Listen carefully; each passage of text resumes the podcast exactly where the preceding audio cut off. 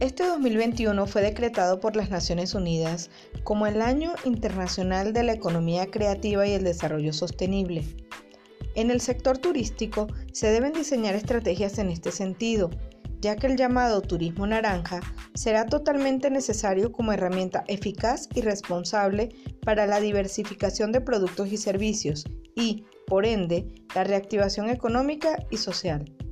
Dar impulso a otros lugares y atractivos, a las actividades en contacto con la naturaleza cerca de nuestro lugar de residencia y el cumplimiento de las condiciones éticas y de buenas prácticas deberán asociarse con la creatividad como opción sustentable de los destinos, dando protagonismo a sus atractivos naturales, costumbres y gastronomía, así como a su patrimonio intangible. El turismo masivo no es opción por temas de bioseguridad, por lo menos en corto y mediano plazo, por lo cual la nueva normalidad será crear productos y servicios diferenciados, accesibles y con las condiciones necesarias que logren el equilibrio de ganar-ganar entre la economía, el medio ambiente y la comunidad receptora. Soy Carla Galíndez, Destinos y Negocios.